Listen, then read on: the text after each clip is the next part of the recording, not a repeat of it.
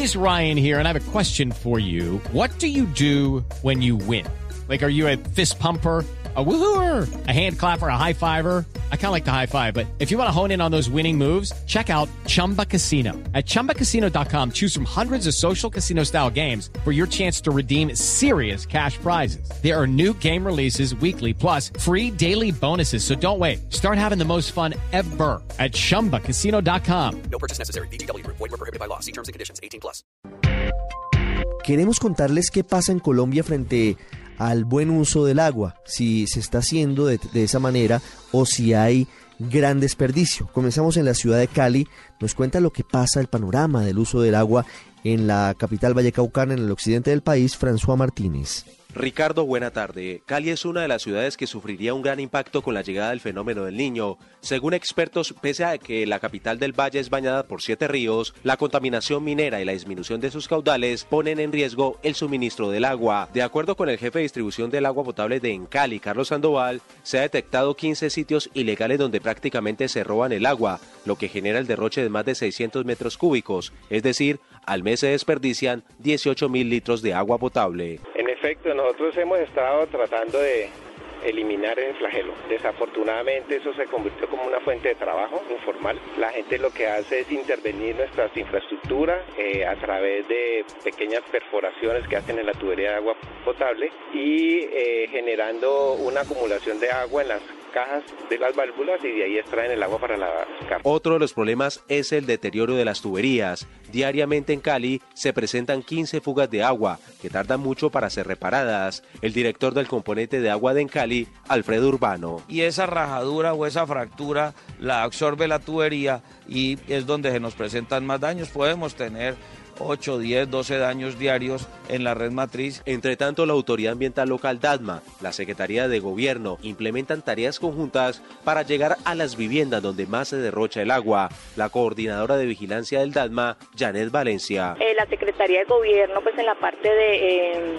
ejercer ese control policivo que les compete y como autoridad ambiental nosotros pues de aplicar las normas, pero como en este caso realmente no existe un establecimiento directo, pues va más a la parte también de educación, eh, de socializarles. En el Valle del Cauca 22 instrumentos tecnológicos fueron instalados para monitorear los ríos y el impacto del fenómeno del niño en la región. El director de hidroclimatología de la Corporación Autónoma CBC, Harold González. Y está monitoreando permanentemente los caudales, los niveles de los ríos, en especial el, el embalse de Salvajina. Mensualmente revisamos la regla de operación del embalse en asocio con EPSA para asegurar caudales en épocas secas. Finalmente, la alcaldía en Cali y otras autoridades articulan con instituciones educativas el programa Guardianes del Agua para crear conciencia entre los estudiantes sobre el uso racional del vital líquido. La docente del Colegio La Trinidad, Alba Beaza. Se trabaja durante una semana todo lo que tiene que ver con el agua, concepto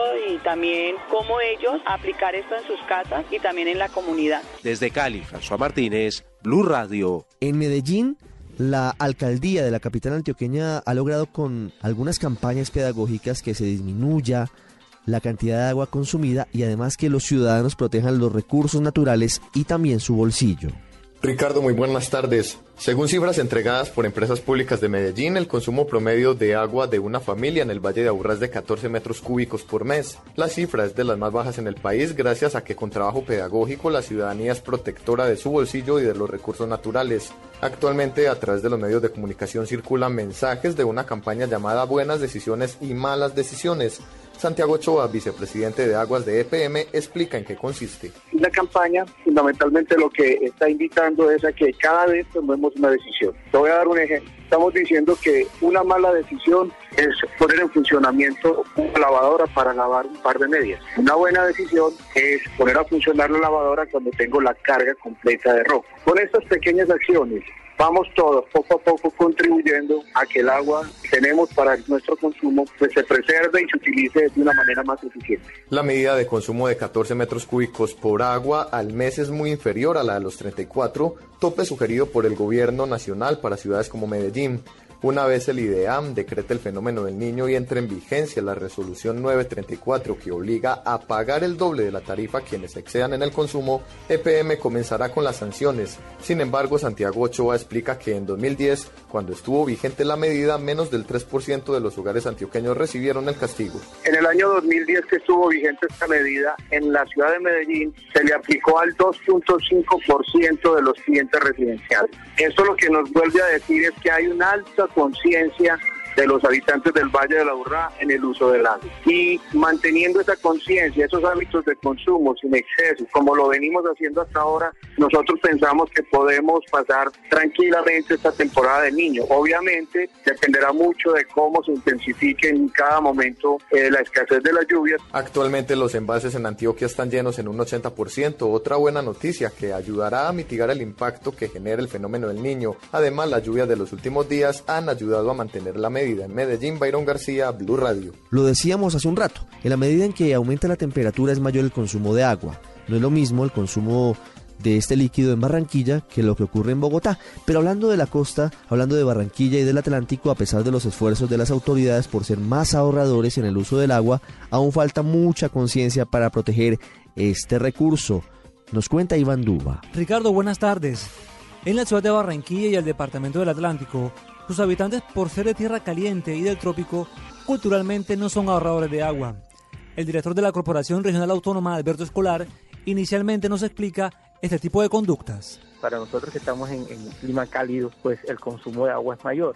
Eh, eso pues eh, nos lleva a un, escenario en el que debemos hacer un mayor esfuerzo en materia de, ahorro de, recursos.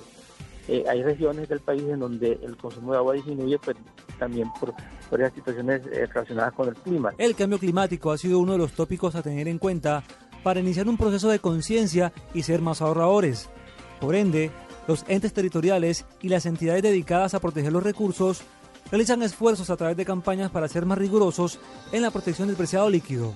Así lo manifestó el director de la CRA. Eh, y en el marco de esos planes de ahorro y uso eficiente, lo principal es el consumo humano, eh, seguido de las actividades productivas y digamos se va bajando en la escala hasta llegar a los fines recreativos, eh, los fines digamos suntuarios.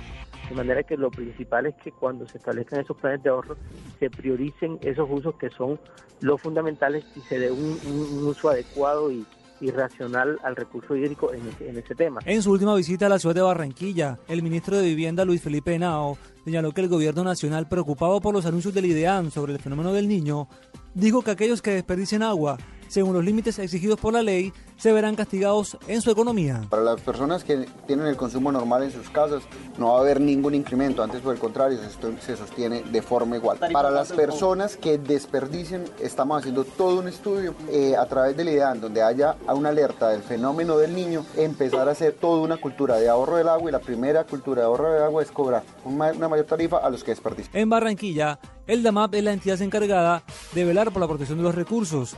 Ellos manifiestan que los barranquilleros, a pesar de las sanciones, siguen derrochando agua, como lo indica Luis Navarro, inspector de la entidad. Aquí en Barranquilla parece que parece desperdiciar mucha agua. Siempre se le ha hecho requerimiento de que no se pueda robar esas aguas a la calle.